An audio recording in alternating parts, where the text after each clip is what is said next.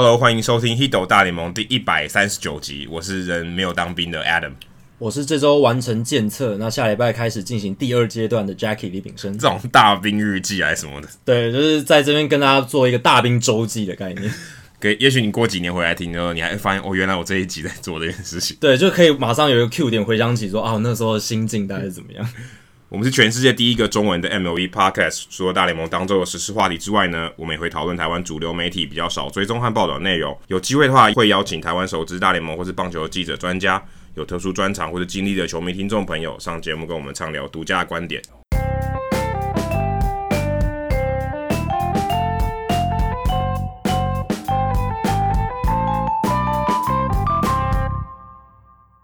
那这一集其实是刚好十二强的最后一天，嗯、哦，等于是冠军赛之前我们录音。那这个礼拜这个十二强热度太高，全台为之疯狂。对，而且今这个礼拜有一个很不寻常的是，小人物上篮的主持人 Hans，他突然跟我聊起棒球哦，以前我们聊的时候可能会是聊 Podcast，或是聊一些媒体的东西，或是我们做媒体的一些心得。那这个礼拜我刚好在转播的时候，那时候我在火车上我在看比赛，他突然传讯息跟我说。哎、欸、，Adam，赶快去看英文的转播，因为那时候其实我用手机，只能看呃，就是网络上的台湾的这边的转播。欸、他跟我说，哎、欸，你就赶快去听英文的转播，很有趣，哎，很多 insight。他第也不，我不知道他是 Hans 是不是第一次听，但他突然觉得这个转播也太有内容了，他觉得听得很开心，觉得很享受这个内容，所以后来就跑去听，然后他就给我，刚好那时候 USA Baseball 就是美国棒协有提供这个英文转播，在 Facebook 上你可以听。所以我就去听了，诶，发现还真的比较不太一样啊！我后来也，也特别去呃跟台湾就是未来比较，嗯，因为我没有办法拿到公司或者爱尔达的这个内容，所以我就再听了一次未来的这个重播哦，就是他们晚上重播之后，我再去听了一次，诶，发现其实他们这个取向也真的不太一样。那呃，WBSC 他们自己有一个官方的这个算转播的团队哦，那刚好这次中台美大战。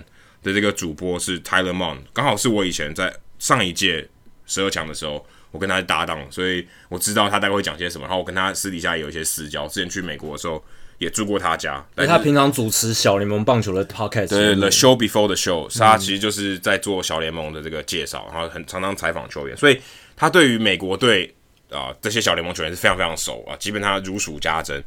他搭配的这个球评是 John Morosi 啊，也是我们之前有聊过的，比较主流的一个大联盟记者。他他算是、嗯、呃，平常都是追大联盟。那这种 WBSC 的，他算是业余棒球，相对起来还是比较没有那么熟。但是他这一次也是全程的担任这个球评，等于是呃美洲区的美国那一组的，跟呃到日本复赛的时候，他也都是担任球评。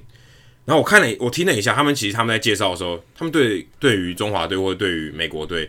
其实了解的算是非常深，但是美国队就不用讲了。嗯，嗯，那中华队他们有很多补充的资料，例如说，呃，可能 John Morosi 在刚好在印第安的时候，在克里夫兰的时候，他有问我哦张玉成的事情，嗯、然后跟他也顺便聊了一下张进德是他的哥哥，嗯，所以他就知道，哎，原来张进德他在上场打击的时候，他可以带一下说，哦，他有四个兄弟，对，他是最大的。哦，那其实像这种资讯，你也许在网络上查英文的资料，可能相对比较难。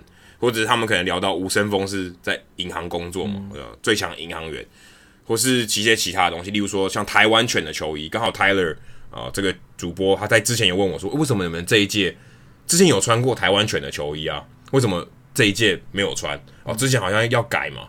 然后台湾其实这边也有说到，诶，十二强的时候有有考虑要用台湾犬的球衣出赛嘛，后来没不了了之。他也问我说，为什么为什么没有？哦，那台湾犬的这个。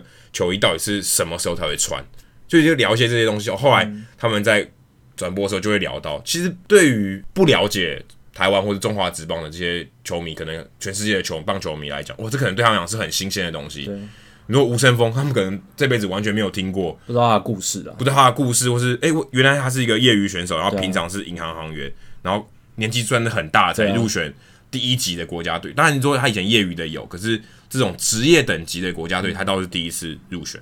然后也有聊到王胜伟啊，王胜伟相对起来是比较主流，因为你在呃中华职棒网站，你可以查到他的资讯，不管金手套或是盗垒王，那他们这些东西都会介绍。所以对于不了解中华队的这些全世界的棒球迷来讲，是一个算是得到一些新的东西，而不是只是看比赛而已。而且 t y l e r m o n 跟 John Morosi 他们真的很认真啊，因为老实讲，你跳脱自己是台湾人的身份，你如果今天是一个美国人，你要了解这些中华队的球员，你会去哪里查资料？你可能想说啊，我去中华职棒的官网先看一下有没有那一些球员的资料，英文版的应该有吧？毕竟它也是一个职业联盟，然后网站上可能也有英英文的一些资讯。呃，的确有，的确有，但是真的非常有限。台湾的棒球队或是我们联盟的网站，英文资讯真的非常少，所以他们在转播中也特别感谢了 CPBL Stat。嗯，我我刚好正要讲的，对我刚刚正想补充这个。对，因为 CPBL Stat 他们不只是做收收集一些整理一些进阶数据，中华之棒进阶数据，他们其实做了非常非常多的英文的报道。那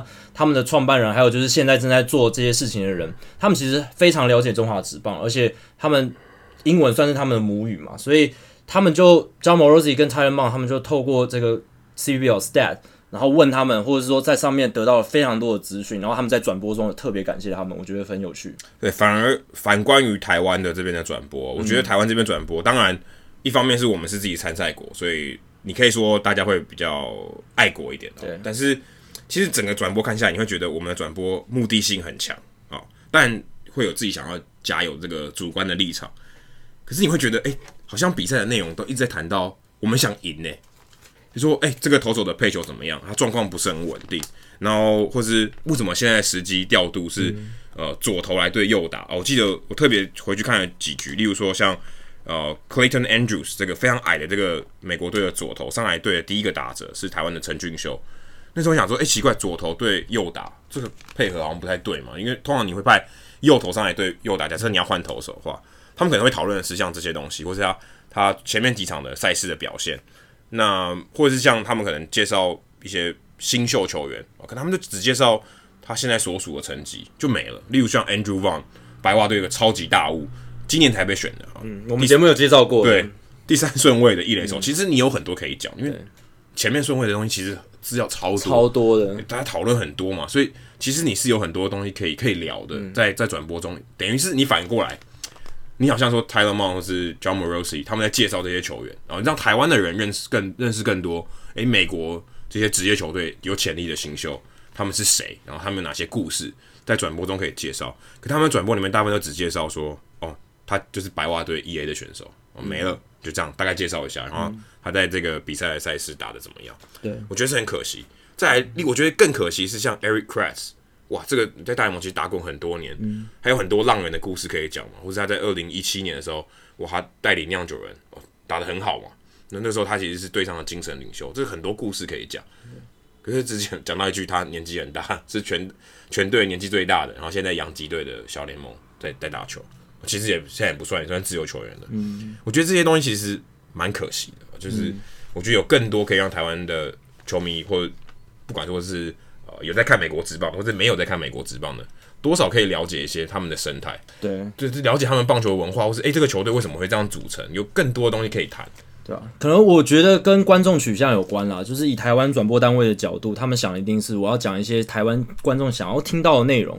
那 Tyler Mong 跟 John Morosi 他们也是，他们想要呈现给这个 WBSC 或者全世界非中文的观众，他们想要知道什么样的内容，他们对于这个赛事的期待是什么？我觉得跟台湾球迷对这个赛事的期待很不一样。那大部分。台湾球迷会收看这个赛事的人，他们就想知道中华队要怎么样才能赢，怎么样才能在这场比赛赢过对手？对，然后这个调度合不合理，是不是符合我们的最大利益？总教练心里面在想什么？比如说像吴森峰要不要换这件事情，其实大家后后续有很多讨论嘛，很多的大家都在呃讲说怎么做可能会比较好。这个我觉得是大部分台湾球迷会很关心的事情，大家在网络上的直播间讨论的那个热度也非常非常高，就是一个调度出来，马上就大家就会去呃 second。Guess 或者是去分析说，哎、欸，这个调度合不合理？猜红一中心在想什么？对对对对对。那以 Mong 跟 Morosi 的角度，其实我觉得战术或者是比赛的这个，就是中间的一些细节，其实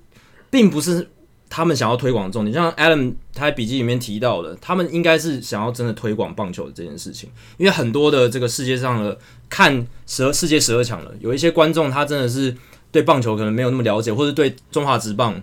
哦，对这个不同的国家队真的了了解非常少，那他们角度就是去尽量去推广，尽量去介绍他们这些球员的背景，然后给球球迷一些观众一些 context，就是整个背景的资讯有一个概念。但刚才 Adam 提到的，呃，可能我们台湾这边的转播，他虽然有介绍这些美国队的球员，或者是其他国家队的球员，但缺乏一个 context，就是他的一个脉络。脉络对，因为像其实你一个一个球员会上来四次嘛，差不多四三到四次，你可以三次讲不一样的、啊，对对不对？你第一次可能讲他的故事嘛，这个人的背景来历是什么？第二次可能诶、欸、聊他他打击的特性啊，或是诶、欸、他前一次这个或这个赛事的表现如何？第三次也许你聊别的，对，所以其实我觉得还是有他有不同的机会可以去聊不同的层面的东西。对，那我自己的话，我有看美国对中华队那场转播，但是我只看片段，所以我讲的不一定是很全面的，但至少我有听到呃，未来两位资深的前辈他们有讲到 Parker Doncic 这个投手，这个运动家队的投手，其实他们确实有讲到，诶、欸，Doncic 这个投手他的特色。他是一个控球派的投手，他球速不快，球速不快，大家都看得到。然后投球姿势不是很正，对，然后用了很多变化的球去吊打者，比较不是那种会跟你硬拼的。那他有提到他是在运动家三 A，然后他，但是我觉得他们比较可惜的是，比较少提到说，诶。今年大联盟三 A 的状况其实跟往年差差异非常大。为什么他防御率这么难看？对，不，我们这也不能讲难看，而是账面上看起来不太正常。因为他们有提到说，诶、欸，当时其实是运动家，诶、欸，未来有机会上大联盟的选手。可是你如果去看他小联盟今年三 A 的成绩，你不会这样觉得。而且你再看他搭配他的这个电视上看到的球威、球速，你可能不会觉得说，诶、欸，他可能是一个未来可以在大联盟生存的投手。但是这可能跟脉络有关系，就是因为今年三 A 这个全垒打的状况。而且你如果去看当时他的这个三振能力，其实他今年进步蛮多的。那这一季跟江少庆还蛮像。对对对对对，有有点像类似这种感觉。所以我觉得其实还可以提供球呃球迷朋友、观众，尤其台湾的观众朋友，更多美国职棒目前小联盟生态的脉络，然后提供更多这一些资讯，让大家在看的时候可以更清楚这些球员的来历，然后而而不是只是哦他来自运动家，然后很遥远的感觉。对，比较没有一个无从比较，就给他先贴一个。一个有点像名字的标签哦，说他是来自哪里，然后就没了。这个人好像他是他有什么故事，或是他经历了什么是，他个人的特色，其实相对我觉得是少了一些。对，如果说他很强，他到底强在哪里？那有没有什么东西可以比较？我觉得他们，因为其实这些新秀啊，MLB Pipeline 或是很多网站上，其实资料都很齐全。对，而且这就是我为什么特别想要有很多比赛嘛，我特别想要拿这场比赛来讲的原因，是因为美国队的新秀相较于其他队所有的球员，他们的资讯。绝对是好差太多的，绝对是最多。所以以这种情况来讲，对于呃，例如可能是我们两位好了，假设我们要去准备这些资料的话，其实相对起来难度是最小的。真的，呃，撇除是假设中华队以外，剩下的十队可能都比这个难一些，因为可能很多人在墨西哥联盟打，他可能大联盟或者他在小联盟待的时间也不长，留下来资料其实也不多，或是你更别说日韩。假设我们看不懂英文好了，假设呃看不懂日文或韩文，只看懂英文。也许拿到的资料也真的比较少，对。但是在美国来讲，美国这些小联盟球员其实资料是很多很多。对，而且甚至不只是小联盟的资料而已，他们在大学时期、高中的资讯全部都查得到。因为这些都是非常顶尖的，特别有人关注，所以他的资料其实所以跟一般的球员来比，多很太多了。对，那如果啦，如果是今天是 Vince Scully 来讲这场比赛，我就可以想象说，他会介绍当时他从。小小学打球，然后到国中，他经历过什么故事？从第一局讲到第五局。对，他可以把，如果他当起投到五局，他就可以把他整个人生的故事都讲完。这个是 Vince Scully 他的风格，不一定。而且先发投手，当然通常应该可以讲比较久一点，可以讲，但有可能他被打爆，但就不一定了。对，但我相信 Scully 老先生，他如果转播这场比，他一定会把这个东西准备好。这是他个人的风格，不是所有人都要学。可是 Scully 他之所以会杰出，也是因为他这个风格是受非常多人喜欢。然后，而且而且他可能不能搭配球评。对他，因为他才有足够时间把那个人生故事讲完。但是为什么 Scully 可以知道这些小故事？当然也是因为他人脉广，他可以去问。可是他要要去做这些功课。我觉得以现在我们资讯爆炸的程度，以现在我们在网络上收集到的资料的程度，其实一般的主播，即即便在台湾也可以做到这个程度。因为其实有很多球员，他在高中的时期就有留下一些报道，然后他报道里面就会提到他呃国小打球怎么样。特特别是这些优秀的球员，对，特别是这些。已经升到三 A，离大联盟只剩临门一脚了。像当时他其实未来被评判为可以投四号、第四号、第五号的先发这种，他未来虽然不一定会成为很顶尖的球员，可是他基本上很有机会成为一个可以上大联盟的球员。那在这个情况下，其实他有很多事情其实是可以去拿来说故事的。这个我觉得是如果你要在这场比赛里面提供更多的元素给台湾的观众或球迷的话，当然以未来或是在台湾转播的这个角度来讲，他们也会想说啊，台湾可能不想听这一些美国球员在干嘛。大部分人，大部分的人不像我们这种 hardcore 球迷，他可能只想知道哦，我们接下来战术要怎么打才能打败这些美国人。那他们这些美国球员的故事，可能不太有人想听。可是我觉得要一个完整性，或是不要那么单调，要不然你每一局其实都会讲的很很类似。尤其我觉得最大问题是，尤其这一局如果是三上三下。你如果回去听，你真的不想听这一局，因为真的没有什么东西，除非他三连三 K，不然你觉得其实没有什么东西好讲、欸。嗯，那如果有时候我在想这个东西的时候，我就想到，哎、欸，其实像 John Boy、嗯、哦，这个现在 John Boy 现在虽然很红嘛，不管台湾或是美国都很红。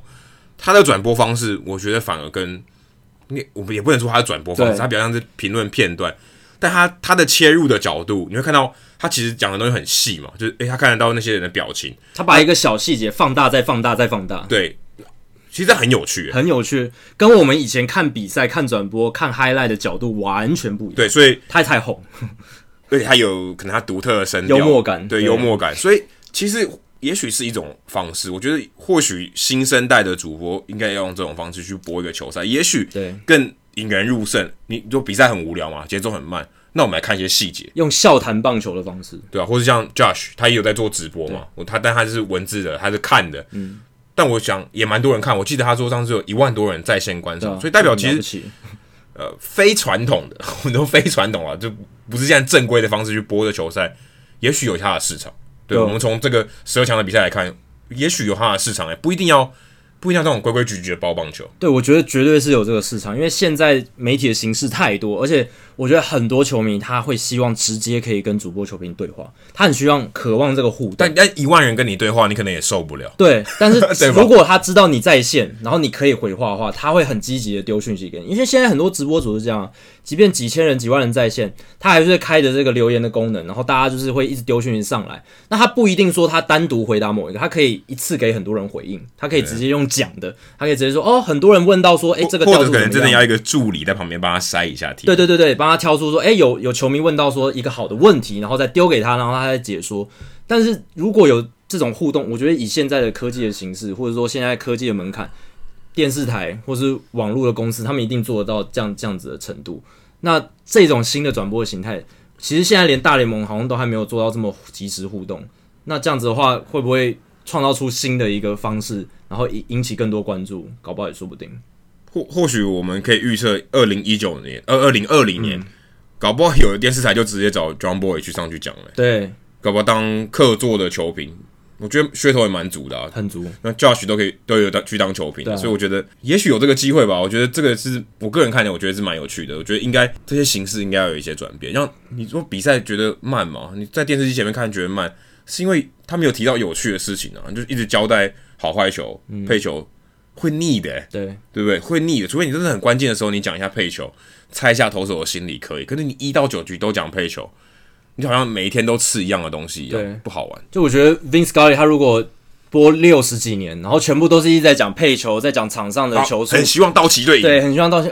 他有一天也会觉得我到底在干嘛？很腻耶！我每天都在做日复一日重复的事情。我觉得他能够做这么久，就是因为他觉得每一天都有新鲜感，而且每一天的人都不一样。对，每一个上来的那种无无无名族的小投手或者中继投手，他都把他当成一个全新的人来介绍，对，专访的人物来介绍他那一些。明明很默默无名，或是他可能只是上来过水一下，接接下来就会消失在大联盟一个投手，一个中继投手，他都可以把他介绍到淋漓尽致。如果时间够的话，他都可以介绍到淋漓尽致。但中继投手可能不太够了。对，但如果就是他有时间的话，他会尽可能去把他介绍完整。那这也是他能够，我我觉得啊，他能够播这么久的一个秘诀了，也是算是他真的常青树的一个，啊、真的是秘招。不然这不然真的，如果你一直播一样东西，也是真的很乏味。没错。好，接下来我们来聊一下这个礼拜其实最重要的事情。然后在十二强以外，大在美国职棒最重要的，在美国本土最重要的就是说大奖都颁发了嘛，赛扬奖、MVP 跟新人王。还有对啊，最佳总教练那些这些。最佳总教练，但其实呃，可能新人王方面，Pete Alonso 跟 Jordan Alvarez 好像没有太大意外，对，基本上是压倒性胜利，就是六十张这个。第一名选票只有一张给 Mike Soroka，其他全部都是这两个。对，其他就是这两个，所以好像没什么讨论的价值，没有悬念的。大家大家也都知道。对或许我们来谈一下美联的 MVP 好，可能大家觉得 Mike Trout 跟 Alex Bregman 蛮接近的，事实上他们投票结果也真的很接近。Trout 拿了十七张第一名选票，Bregman 刚好以他剩下的十三张全部都给了 Bregman，所以其实他们中间只有四张第一名选票的差距。对，其实一来一往就差两个人。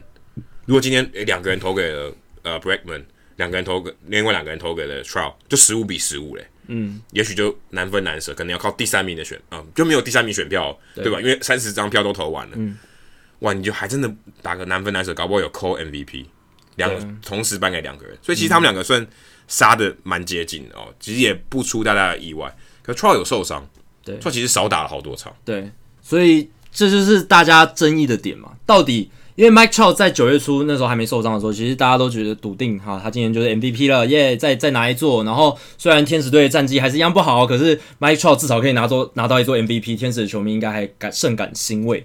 但是，哎，受伤之后变数发生了，尤其是 Alex Bregman，他在八九月打疯了。对，而且其实 Trout 缺席还蛮多场的，对啊，缺席少了 Bregman 二十二场，对，二十二场相当于八分之一个球季，对。还蛮多的，相当于快要一个月了。对啊，但是你如果去从数据的角度来看，大家通常选 MVP 最常看的就是先从 WAR 开始做一个 WAR 值，嗯，做一个比较概略性的去看说哪一些球员是值得考虑的。那 Mike Trout 跟 Alex Bregman 在 Baseball Reference 还有 FanGraphs 这两个版本上，其实都是难分难舍，都差零点一而已，所以基本上。他们都是同一个 level 的球员，就是那个零点一意义不大。对，你说我比你大零点一，对，那个差距很小，不代表什么任何意义了。基本上不代表。你说这个数值看起来比较大，但其实并并不代表他的贡献比他多。对，所以 Mike Trout 跟 Alex Bregman 就进阶数据 WAR 值来讲是贡献度一样。那接下来就是看说你看中什么东西？你觉得 Alex Bregman 他在手背的多元性提供太空人比较多的价值吗？这个价值不一定是说 WAR 值的价值，是说对球队的士气、赢球，还有对 Clubhouse 他们对他的信任。哎，可是 Clubhouse 这种东西太难量化了。对，除非你真的是记者，然后在里面你有去感受。对，因为而且投票的记者未必是太空人的记者，对，甚至他可能。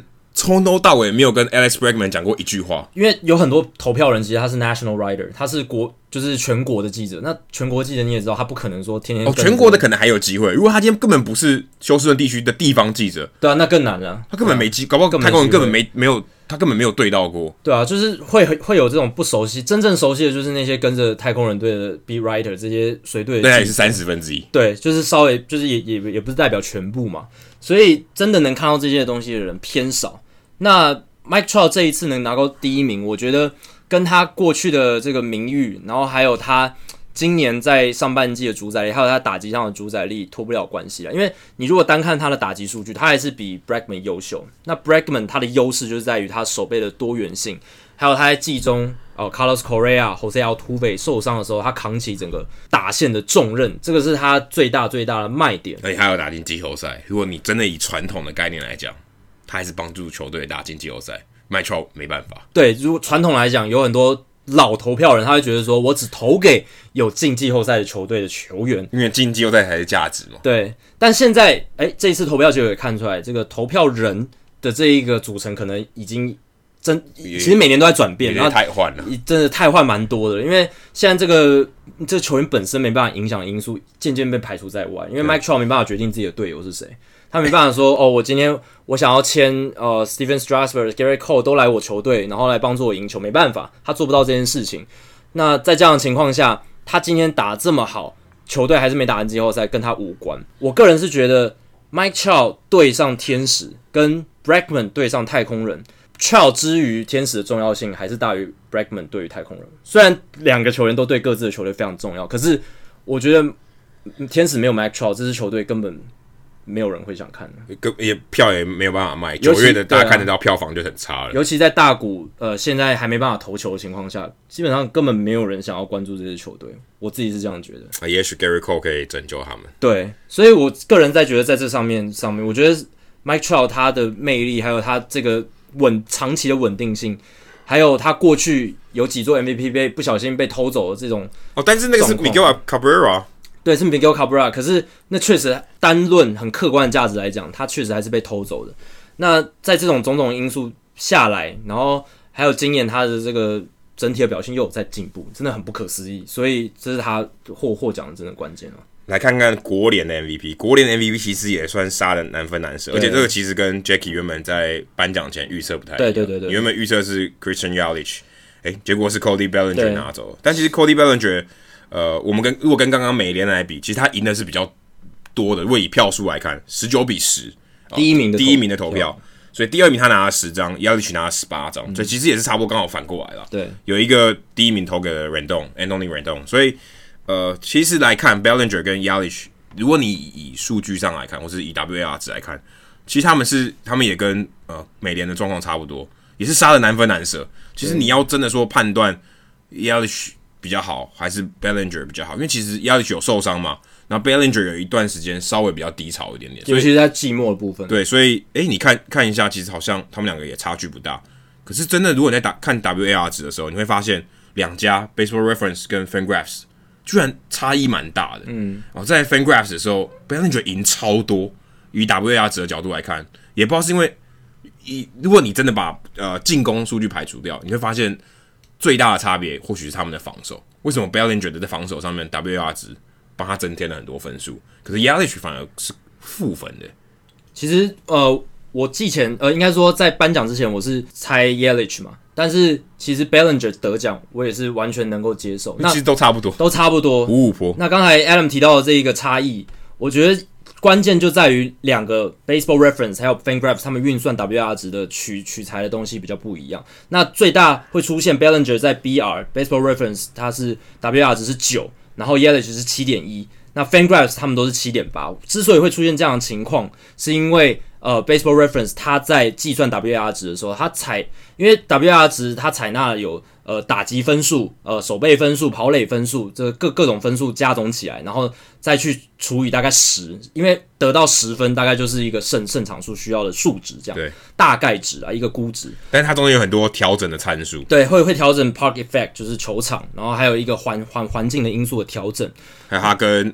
同联盟同守卫的人的平均，对，其实这个就是，其实 WRS 它本身就是要跟同守卫的人比，对它它的整个精神就是跟同守卫的 replacement level，就是替补级球员的这一个角色去做一个分数的比较，所以他的精神就这样，要跟同守卫的比。那但是在比较 MVP 的时候，他还是可以作为一个依归。那在 Baseball Reference 版本里面，他在计算守备分数的时候，他采用的在 BR 他采用的是 Defensive Run Saved DRS 这个数据。那 DRS Bellinger 的表现是非常非常好的，对，超过二二十几分是非常非常高的。那但是呢，在 FanGraphs 这个版本里面，它采取的这个主要的守备分数的依归是 UZR Ultimate Zone Rating 这个数据，它就只有一个，对。所以 Ultimate Zone Rating 它其实是一个稍微数值不会太夸张的一个数据，就是说它如果好坏其实差距相对来讲不会那么大，因为它考量的因素很多很多，而且它是一个不断在修正的数据。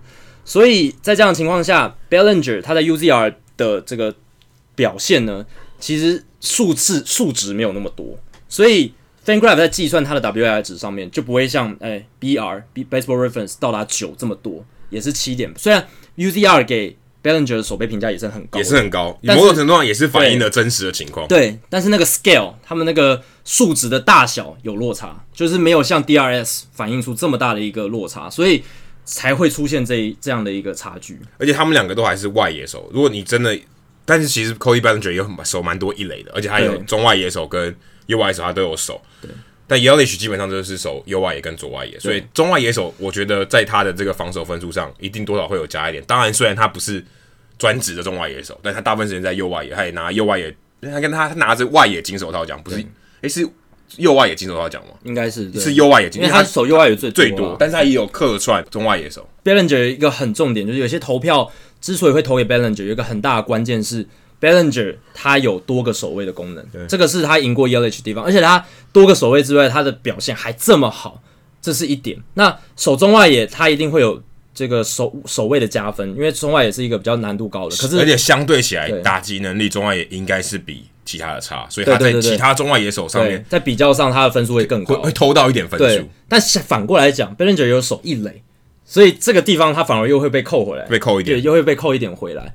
那 Yelich 的话他。关键是他都在右外野，而且他的手背其实就是以今年的进阶数据来讲，并没有特别突出，就是大概 above average 一点点。好，但是没有到很好。但 Yelich 他的优势在于他的跑垒真的是比 Bellinger 强非常多，速度上对速度上，而且他的盗垒成功率非常惊人。他今年三十盗，然后呃盗垒失败非常非常少，盗垒成功率非常高，而且他垒包间提供的价值也是非常惊人，不只是盗垒而已。所以。大家在想的时候，呃，我我自己除了看到 Yelich 的跑垒价值的这一点之外，我还看到了说，我还是会想说他对于他球队的意义还有重要性，因为我我记我记得我之前有提过这一点，就是 Bellinger 他的队友其实也都蛮强的，道奇队他是一个非常玩玩的，有点像跟 Bregman 宿命有点类似，对，有点类似。当然他本身也是非常优秀的球员，他今年也打出这个史诗级的数据，可是酿酒人没有 Yelich，他们是根本连季后赛边都。不用做梦想都碰不到的。然后 Yelich 他这一个人对于密尔瓦基这座城市，还有这支球队，他的意义真的是太巨大。这两年整支球队就是靠 Yelich 把他整个带动起来。然后 Yelich 他在受伤之后，虽然球队战绩反而止跌，反而就是越打越好。但是我觉得他在上半季对球队的这个重要性实在是不容抹灭，或者是说强强大到一个我觉得。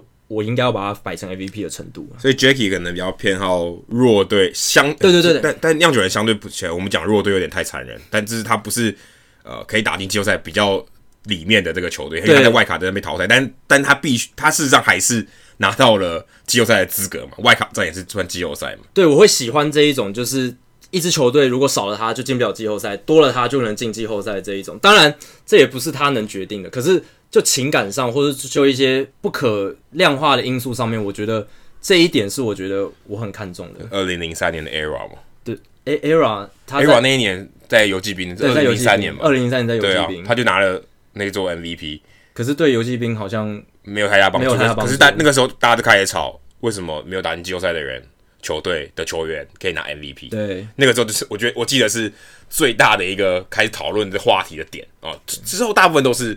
有打进季后赛的球队的球员拿到 MVP 吗？对，我觉得我标准是这样。如果这个球员他明显的好过所有全部其他人太多，其实像像 Yelich 跟 Bellinger 他是太接近了，所以这个因素会变成我考量点。但今天如果他在一个弱队，然后他的表现这么这么强，比人家高出可能百分之十什么的，那我可能就觉得还是就给他。所以 Trout 也许会希望说，哎、欸。大谷不要打那么好，不然你把我光芒都抢走了。对，这个就是会变成有一个余量情节嘛。但他们他们感情是不错啦。对啊，可是我说，哎、欸，如果今天他天使队打得好，搞不好对于 Mike Trout 的这个 MVP 的这个加分还减少，嗯，对不对？搞不好哎扣扣一点分数，哎、欸，你的队友都很现在变得很强了。好像就是 Trout 他本身单独影响力好像就相对来讲没那么大，这样子的感觉，有点像这样。LeBron James 在一个强队，然后发现哎、欸，他好像自己没什么表现的机会。对，或者他就只能传球这样，哎，数据上他没有刷不出来，有可能是这种情况，也有可能。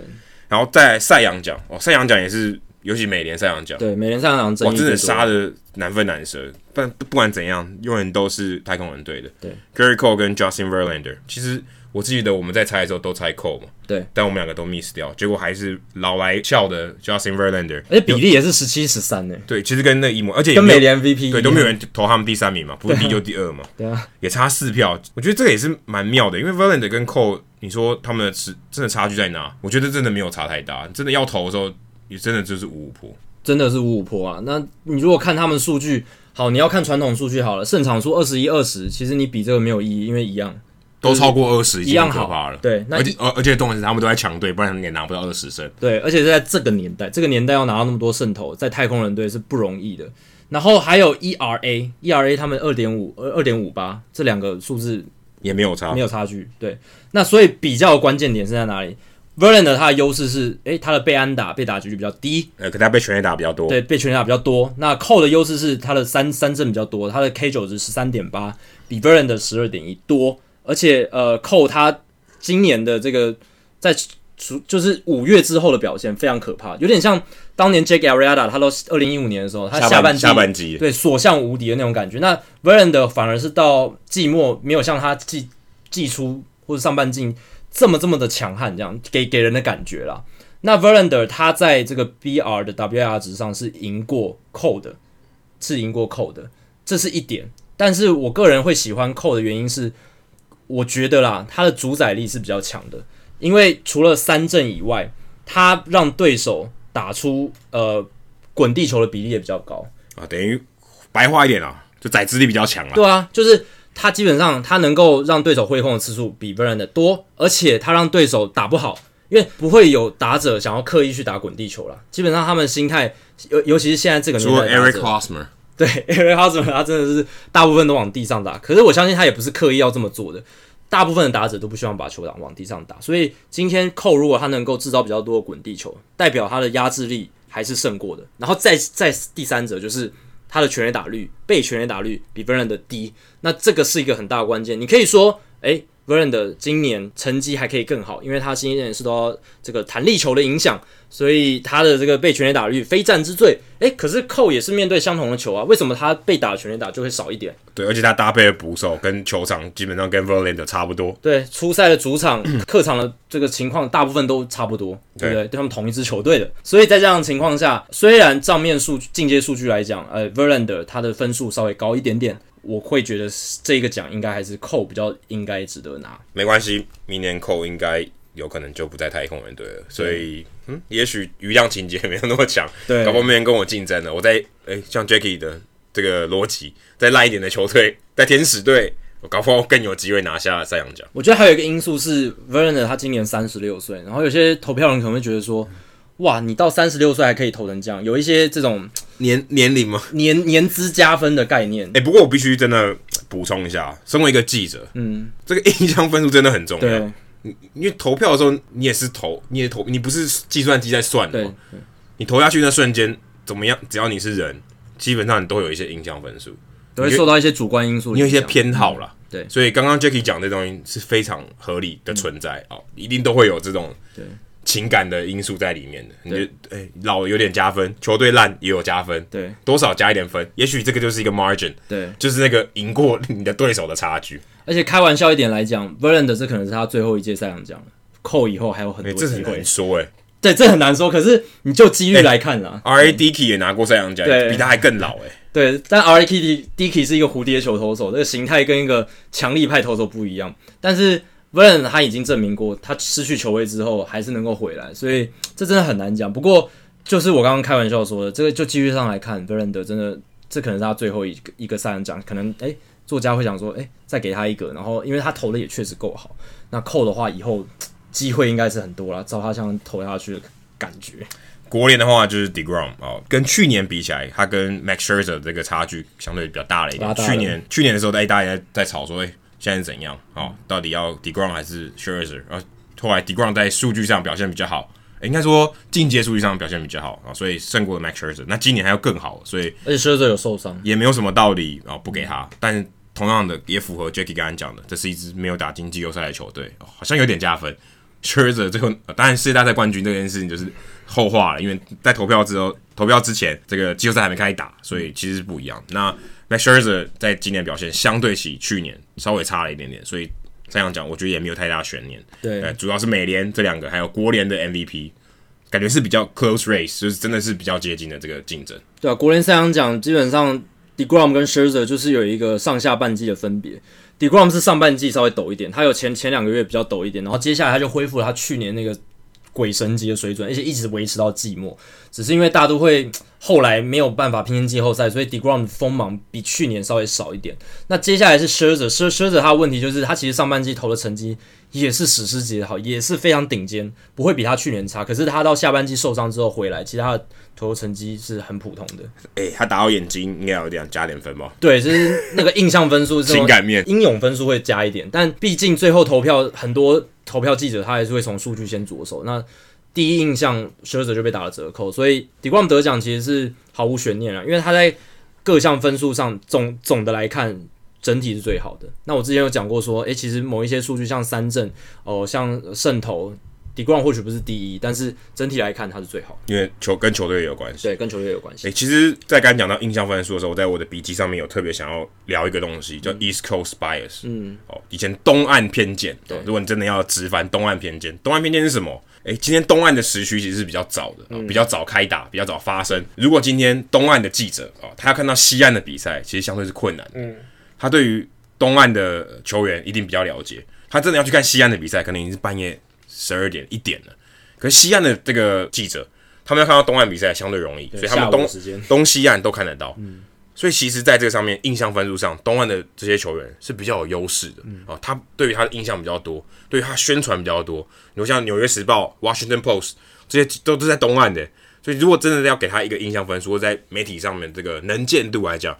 其实东岸的选手是相对有利一点，吃香的。现在这个时代，这个 bias 其实已经慢慢不见了，不断被冲淡。因为有数据的东西有去辅助，你可以用一个更客观的角度，不是靠更多印象分数。因为我们刚才讲，你如果能见度高，你印象分数一定会比较好一点嘛。如果你今天表现好，会被非放会被放大，随着媒体其他的媒体推波助澜之下，诶，这个偏见哦会越来越大。西岸的这些选手反而诶，因为比较少报道，他他在打什么，打得好你也不知道。而且，尤其是早期，现在不像现在手背数据这么发达的时候，以前的投票记者他要分辨选手手背的好坏，真的就是要靠看比赛诶。对，因为他没，因为他不可能看嘛。对啊，他怎么东岸的比赛要看，他也只能看一场吧？对，他能看几场呢？所以他如果看到那个刚刚好那个球员他的 nice play 他多一点，他可能就觉得这个球员他的手背功力是好的。那那些手背很好，但是一直没有被他看到了，他可能觉得哎。欸哦，虽然他的这个好像大家传说对之类的，对对对，类似这种概念，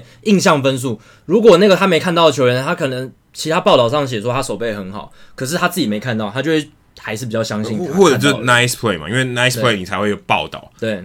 但是很多真的防守厉害的人，nice play 其实相对是少的，因为他把难的球接的简单，你也许看起来就不是 nice play。对，但被你看到了，你就会加对对对，对。但是这种的机会就比较少，因为它不会重播嘛。对啊对啊。所以这东西印象分数就很重要。但随着科技的演进或者数据上面的东西越来越多，越来越辅助这些东西。哎，你看今年两个 MVP 都西都加州的，对不对？对啊。新人王也加州的哦，当然东那个 Alonso 不是。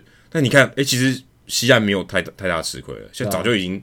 这个 bias 已经慢慢不见了。呃，赛扬奖，这个 Verlander 跟 Cole 也都是太空人队的，对不对？就是大家好像基本上没有讨论其他投手了。那对啊，所以可以很明显的感受到，就是 East Coast bias 这个东西已经慢慢在消失，随着时代。但是人的因素还是不能减，对啊，是没办法减少的。毕竟还是人在打，人在投票的，这个还是他值得玩味的一个地方。好，人在打哦，这个人在打什么呢？人在打垃圾桶。哦，这个礼拜除了赛扬奖以外，其实我觉得赛扬奖啊、MVP 这些话题都被冲淡了啊、嗯哦。这个我们在 我们今天最重要的话题，太空人到底有没有打垃圾桶？哦，应该一定是有的，因为那个声音存在。谁打的啊、哦？没有办法证明，因为没有画面。但太空人这个偷暗号的事件，Mike Fiers 爆出来啊、哦、，Athletic 的记者 Ken Rosenthal 还有 Drellich，不知道是什么时候。其实坦白说，我们不知道是什么时候访问的，但是在现在爆出来。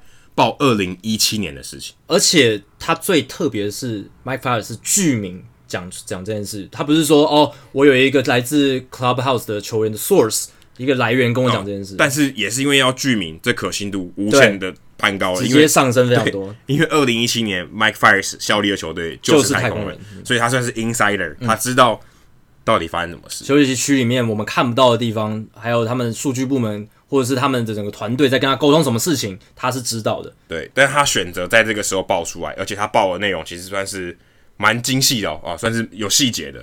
利用中外野的摄影机去看暗号，嗯，然后再透过这个东，在他透过画面从休息区敲垃圾桶，告诉打者接下来可能是什么球。对，哦，当然是可能啊，因为不可能百分之百确定嘛，在他没有投出投出去之前，你永远都不知道什么球，但他会提示哦。最有名的 John Boy 的这个。影片大家应该也都看到了、嗯、，Evan Gattis 在打击的时候、嗯、，Danny Farquhar 在投球，只要是变速球，你的休息区变化球，变化球，呃，就是 off speed，就是不是直球的这个球路要投出来的时候，诶、欸，他看暗号猜到了，休息区里面就有传出垃圾桶的响声啊，好像要提醒 Gattis，诶、欸，这个球是慢的啊，不是直球要来。嗯、这个画面被被剪出来，大家觉得真的是有这个这回事，而且 Danny Farquhar 很明显，刚好这个。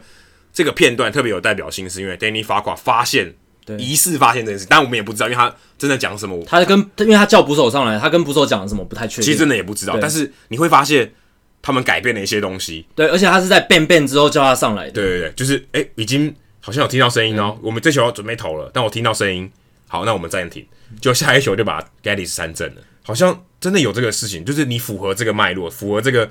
Fiers 说：“哎、欸，有人在敲垃圾桶，好像蛮符合这个情节。而且他们，我有接下来看下面几个打戏就没有 Ban Ban 了。我可以明显的感受到，就是 Farquhar 跟当时的捕手 Kevin Smith，他们可能整个换了整组的暗号，换了换了整套，所以现在太空人没办法抓到他们现在想要投什么球了，所以接下来他们就不知道怎么 ban ban 了，因为他可能看暗号第二个或第三个或者第四个，对，他改了，原本可能看第一个，对，顺序换了，对，你抓不到了，对啊，我有一些调整，因为他可能注意到，对他注意到这件事情。可是 Mike Fiers 这个时候爆出来，哇，大家觉得真的煞有其事，因为如果今天太空人是一个弱队啊，没有超过五成胜率，打不进季后赛。大家可能觉得算了，你没得到什么优势。只是讲白一点，如果今天是马林鱼爆出这件事，没有人想要理。可能觉得诶、欸、没效果，哦、偷大家都偷嘛，而且还想笑他们笨死了，想要作弊，然后还做的那么烂。但是但战绩还没有变好。但是必须说，你说假设我们先讲太空人真的有作弊好了，嗯，你说这个作弊到底帮助他多少？其实你也很难讲，因为其实某种程度上偷暗号，之前跟拉瓦哥也聊了，大家都在做嘛。这个偷暗号不，你如果不偷。人家送你的，对不对？暗号其实也没那么暗嘛，对不对？某种程度上，别人看得到的，只是你有办法破解。然后你可以拿到多少优势，这是你自己觉得你自己的这个球队能做到怎么样的程度。可是你今天靠科技仪器来做，这是明大文联盟明文规定，你不能这么做。对，就 Apple Watch 的事情，红袜队用 Apple Watch 二零一七年的时候就被抓啦，你就是违反规定，你要罚钱的。对，太空人这个东西。啊，这个如果真的摄影机疏失啊，真的有传到这个休息区里面的话，他们是一定会被罚的。对，但但是垃圾桶这个事情，或许有，或许没有，其实你也不知道，因为没有拍到真的有人在敲嘛。他们声音是听得到，声音听得到，但是是不是真的这件事情啊，你也很难说。Fiers 能提供多少证据，目前也还在等。我觉得最有趣的发展是，假设太空人都有作弊好了，Alex Cora 跟 Carl Spiltron 这两个总教练参与其中。Carl Spiltron 那个时候是球员，Alex Cora 那时候是板凳教练。诶，现在他们都成为大都会跟红袜队的总教练，他们到底知不知道这件事情？他们愿不愿意出来作证？如果真的有事情，他们两个已经被调查了。如果真的这样的话，他们两个会继续留任吗？一个全联盟的风暴，还不是真的只有太空人？对，虽然没有任何证实，但我觉得 Cora 跟 Beltran 一定知道这件事情。我觉得是一定知道，而且尤其是 Cora 当年是 AJ Hinch 的左右手 bench coach，而且他们互动合作非常密切。但是也没有任何报道可以去证实说 AJ Hinch 涉入其中，这都是目前都还是。但有据说有人说 Carlos Beltran 是为了要突破低潮，然后说，哎、欸，对，可不可以可不可以用这种方法？因为报道里面有写说，有一个陷入低潮的打者提出了提供了这个想法，当时陷入低潮的一个打者。那当年太空人陷入低潮的打者真的不多啊！当年的太空人队一到八棒哇，然后好像只有一个打者就是打击成绩特别差，那好像就是 Carlos Beltran。但你会觉得说，你会觉得说，他都已经到那个生涯那个阶段了，他还有必要拿自己的名誉这样开玩笑？对你，你如果这样和这样子去想，你就觉得这不合理，对，没没必要。而且这个声音大家都听得到，诶，对，你们都在今天比手是什么？大家还你。没有注意到，你还看不到，死无对证。对啊，你敲那个声音，你要想大家都知道，而且这么传统的方式。对，那后来也有记者去问 Beltran，Beltran 他就是说，呃，我不知道这件事啊，我根本不知道有偷暗号这件事。他所他说他所知道的就是，我们花了很多时间去研究对手的影片，然后我们很骄傲的是，我们从看对手影片里面得到了很多资讯，得到很多破解对手投手的方式。那这个东西是他们准备啊，不是在及时的，就是比赛场上破解的，合法的。对，这是合法的。我们在这个休息区里面，我们跟数据部门研究这些影片，这样他自己是这样讲啦。但是能信多少，当然就是看大家决定信他们多少。那我觉得还有另一个值得玩味的是 Mike Fiers 说话的时机点，刚刚 Adam 已经有带到了，因为 Mike Fiers 他选择在两年后，而且是球季结束之后说这件事。但我觉得说这件事情未必是现在。也许是他早就说了，说哦，你现在可以报这件事情，但他早就说了。对，有可能他跟呃 Juju Rosendo 说，就是你现在诶可以 go ahead，但是他之前跟他透露这件事情的时候，你就说这是 off the record，你先不要报，先 hold 住这样子。那我找到一个对的时间点，我再跟你说，现现在可以报。但这个时机点，觉得令人觉得实在没什么道理。对，现在报出来这个时机点，因为好，如果今天 Mike Fiers 他已经离开，他他后来确实离开了太空人，他而且他到了跟太空人。哦，战战的难分难舍，运动家队，因为运动家队这两年的战绩也非常好，而且太空人就是他们真的一直跨越不过去的那个高墙。那你如果可能也也许去年或是今年在球季中讲这件事情，会不会对这个太空人士气造成伤害？一定会，欸、一定会。对运、啊、动家也有个加分效果嘛，也许是一个利多，也许是一个利多。那为什么不在那个时候讲？呃，有一些。前东家的感情吧，对，有可能有一些前东家的感情，他可能不想要在季中的时候当廖北亚，然后让前东家在战就是球季中的时候面临这样子的困境，因为毕竟 Mike Fiers，我相信他也不是一个太难相处的人，然后他可能在太空人时期也交了一些朋友什么，他不想要呃这么快给对方难堪，可是他也知道这个东西是不对，然后他 moral 上，他他在道德上，他可能心里一直过意不去，所以他决定在这个时机点讲，这个是一个嗯大家可以去想的一个问题。再来就是，其实偷暗号那一年到底有没有帮助？二零一七年的太空人队数据，而且而且还是他那时候讲只有讲主场，对啊，是太空人球场的主场，他才能自己架嘛，不然自己架，对，你不能在客场给人家架 摄影机，明目张胆架一台摄影机，这也太夸张，一一定会被抓到的。所以当时就是我这个报道讲的都是主场的东西。那以数据来看，哎，太空人二零一七年他们最有名的一件事，其实他们他们客场的成绩打出史诗级的数据，反而主场的成绩比客场。哎，差了大概百分之十七左右。有 OPS Plus 来讲的话，其实差了百分之十七，哎，落差很大，哎。所以可以说，假设这个方法存在，哎，效果好像有限，呢，对，好像没有什么帮忙，而且数据上完全没办法佐证。对，而且你要想，这是这是一整个赛季哦，对，主客场各八十一场哦，对，其实是是很大的样本了，因为很多很多打席的，对，就不能说小样本，因为如果你只看季后赛，其实样本不够大，就十几场比赛不太够，对。看整季的很有说服力了，对，就真的有这个 advantage，真的这个 advantage 有这个优势吗？我我个人呐、啊，就跟其实跟拉瓦哥讲的一样，我觉得是没有什么优势。我觉得你真的偷，也许你有一两个，可你长期来看，对，长期下来不一定是会真的会有多大的帮助。对你可能，哎，你说长期真的打个一年下来，你真的偷暗号对你有多大影响？也许关键时刻有很大影响，就那一分，对对，很重要。可长期看来。好像没有什么太大的差别。对，因为我听的 podcast EW Effectively Wild，他的主持人 Sam Miller，他现在是 ESPN 作家，他就有说，他去，他真的去看了很多影片，他就是去看看说到底是不是真的。哎，他发现真的有 Bang Bang 这个事情，但是他也发现说 Bang Bang 完之后，哎，不是所有打者都能成功的打出全垒打或安打，或是呃选到保送，或是上垒，因为。我们现在看到 John Boy 或是媒体节选出的一些 highlight，他为了说这个故事，他会节选出打全垒打了，打二垒安打了，或者是说应该这样讲，对他立场有利。对，所以你，你那些敲然后但没达到的，你有算吗？对，对一边一般乐听众没看到的是 bang bang 完之后，哎，他可能打成滚地球，或者挥空，甚至挥空挥空的，这个也是有的。因为像 Evan Gattis 那个打席，他就有哎没有 bang，所以接下来的速球他知道了，他也挥棒了，可是九十四英里的速球他打不到。对，这是。在大联盟这个层级还是会发生，因为大联盟还有位置啊，你，打不出位，你你暗号没法传出位置。今天你知道了球路过来，当然他给你给了你很大的优势，可是这个优势能不能大到足以影响整季的数据，或者是整个翻翻转球队的命运，这个是值得打上一个问号的。那像 Evan Gattis 那个案例，就可以凸显出说，其实有时候你就算知道什么球要来，但你不知道位置，位置的影响还是很大。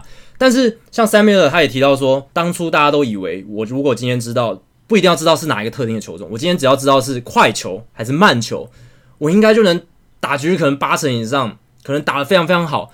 但太空人这个事件其实有点像是一个大型的实验了，就是诶，他用一个一整季的数据样本来告诉你说，如果今天打者知道接下来来球会是快的还是慢的，他的打击成绩会是到底会是怎么样，或者是帮助有多大？诶。数据显示，至少从这一这个二零一七年太空人作作弊的样本来看，好像帮助并不是那么明显哦。而且我其实我也觉得，到底有多少场啊有做这个 bang bang play，嗯，其实也不知道嘛，不可能从秋季第一天开始到最后一天嘛。我是不晓得到底他这个区间有多长，因为哎 g a l l i s 那个你也不能说他整季都这样。对，因为他那个打席之后，接下来两个打席就没有了嘛。对，所以所以其实你很难，你也很难界定这件事情。对。所以真的要找，如果今天真的是一个可能，假设上法庭好了，你真的能两边提供多少证据？我目前看起来，我觉得还是很难。对，那棒球指南的这个数据分析作家 Rob Arthur，他有从另一个角度提出了一个证据，他去研究二零一七年所有比赛，太空人队主场比赛，他们音波的这个波形哦，他真的很厉害，他真的是数数据大师。他去研究音波的波形，发现例行赛确实，诶。在太空人队打者很多，不是全部，很多打者打席前面会有这样子的一个 pattern 一个模式，就是 bang bang 的那个波形会出现，所以 bang bang 这个这个事实是存在的，真的这个奇怪的声响是有存在的。但是呢，到季后赛，诶，这个 bang bang 不见了，所以这个很有趣的是，太空人那年是不是觉得说，诶，到季后赛大家关注的这个事情越来越就是越来越集中了，大家都会把目光放在他们身上，所以这么明显的这种计策是不是就不要做了，或者是？场上太吵了，也真的听不到。对，有可能是这样。然后在那一年季后赛，大家不是还会讨论说，哎，达比修可以被平反一下，因为达比修在那一年的季后赛，呃，被打得很惨，被太空人打得很惨。对，但是他在道奇队被打，道奇球场被打爆，所以呃，这个好像也不合理嘛。所以比较像是开玩笑的说法，就是哎，达达比修好像可以平反，但其实对啊，他那一年是在客场，而且呢，太空人到季后赛其实也没有用那个计策。不过还有一个值得讨论的点是。他们搞不好在客场也有他们作弊的方式，只是还没被抓到。呃，或许每一队都有，或许每一队都有。对，但太空人当然会被放大检视，因为他们这几年争议太多，有很多作弊的丑闻，而且还有 Brandon Taubman 事件也还没结束。他们现在大家不要忘，他们还在被大联盟调查，这两件事情都在被调查，之后都会被秋后算账。Taubman 的事情，我觉得一定会有一些惩处，可能是罚款，可能是什么，这是一个。那接下来这一个作弊事件，我觉得应该也会有惩处。以二零一七年红袜队的案例，他们那时候用 Apple Watch 被抓到，诶、欸，有有惩处哦，也是有被罚款，有被罚款的。而且大联盟后来就增加了一些新的规定，说，诶、欸，球团他们在架设这些摄影机有一些规定，pole to pole 就是全垒打标杆到被标杆中间能架设的摄影机需要经过大联盟办公室严格的核准，而且在 dugout 跟 clubhouse 中间的这个通道里面架电视机。也也是要检查，也是要检查，而且 delay 要八秒以上。那个时候有这个新规定，太空人就没有办法再做这件事了。因为你如果没有呃 live feed，就是及时的影像的话，你就没办法做 bang bang。你如果延迟八秒，没办法做这件事。球都投出去了。对，所以大联盟那一年其实有增加啊这些新的规定，而且那一年二零一七年除了红袜，杨基其实用 b o p e n phone，就是用牛棚电话去偷暗号这件事，好像也有被抓到，也有也有也有被大联盟关心。所以在那一年之后，大联盟有。更严格的想要管这件事，因为 Rob Manfred 他有提到说，接下来如果再犯，我们的罚则会再加重。台湾还是比较厉害，台湾放烟火啊，直接用烟火来打暗号，对不对？该做什么事？好传统哦，对啊，然后以前打仗啊，真的，古代时候在打仗靠烟火，真的，干脆放天灯算了，对啊，够够传统了吧？够传统，放狼烟之类的。但是太空人没办法这么做，对啊，因为在室内球场，对，室内球场没办法，你看不到这些东西。对，那太空人接下来，我觉得有可能面临的就是选秀签被移到后面，或是被拿走，这个是不排除的。哦，所以他们的这个 tanking 永远都没办法做了。对，因为像之前 John Coppolella 勇士队前总管，他遇到的状况就是大联盟要杀鸡儆猴，他如果大联盟真的要。遏阻某一件事情的发生，他可以这个斧头是可以下去的，手起刀落，哎，砍在斧头帮上面的斧头。对，而且，但我觉得可能大家也蛮关心，说，哎、欸，那这样太空人那一年的冠军要不要要不要取消？收回，打个星号，好像真的有点怪，这就很怪了，这也很怪，因为你无法说是不是因为那个 Bang Bang 就让他们拿到世界大赛冠军，足以影响这个世界大赛结果嘛？因为当年。太空人队他们的战绩是好到非常夸张，他们是优异非常多的，而且一直其实一直持续到今年了，一直持续到今年。对，他们连三季百胜，其实大联盟史上没有连四年百胜的球队，他们在在一年百胜就破纪录了。所以如果明年他们打烂，哇，这个就，就哦，这个故事又会被炒炒整季，绝对炒整尴尬了，就尴尬了，就而且大家就会把目光全部放在作弊这件事情上，反而不会去讨论他们战力上的影响。会不会以后太空人到某一个客到客场球队，大家都拿垃圾桶？对，就是去揶揄他们，揶一下，或者上场的时候就对，就是看看看看看拿拿着一个铝铝的那个垃圾桶，然后一直拿东西敲这样子去揶揶他们，我觉得是非常有可能的。不过如果以正面一点来讲，我真的我要说正面一点哦，这这个对大联盟有还是有正面的效果。嗯，终于有一个反派的球队哦，对。以前是洋基嘛？对，有有一个反派的球队。诶，洋基现在不玩反派了，现在省钱了，好不好？反派球队其实对对大联盟是好事，诶。对啊。诶，你看电影没有反派，哪好好看吗？不好看嘛。电影一定要反派，你要有这种剧情啊，张力啊，说实话，有话题性，一个对立感，要要有反派。对，太空人现在这个这个角色，我觉得做的不错。对啊，我觉得正面一点看，大联盟其实有点开心哦，哦，有有点话题性，对，大家会来看。对。这个是我我觉得是一个 bonus 啦，就是二十，这下二十九队同仇敌忾，蛮好玩的嘛。大家往好的方面想，可以去这去这样想。那进一步再想，大联盟要怎么改善这件事情，就是要怎么样遏制这种偷暗号的行为。那有人就提到说，我们可以改善这个捕手传递暗号的方式嘛？你不要再用手指这么明显的方式。现在科技这么发达，你可以装一个很小很小的耳机啊。这个美美式足球。对啊，每次最后都是用耳机啊。对，就那种小的耳机，然后它的感声音的那个元件很好的，那你这样嘴巴讲很轻的声音，它都听，就是可以传到投手身上。但我觉得，坦白说，我觉得用科技更容易被盗。对啊，它可能窃听嘛，我觉得拦拦截你的讯号。对啊，我觉得更容易被盗。手指头还算是够原始，而且打过就留没有留下任何痕迹。对，那个声音是可以被录起来的。对，我搞不好分，搞不好我先不管，我赛后再分析。对，我也可以知道你的，我把把你配球模式一一全部都记下来，你到底讲什么，我全部都记下来。如果真的有办法窃听到，你根本抓也抓不到。对，所以这个就是有很多利弊存在。我记得我们二零一七年红袜那件事情爆发的时候，也有提到这一点，就是捕手到底要不要带一些东西，然后投手带一些用科技产品辅助。但是科技，呃，真的是有它被破解，有可能被破解的地方。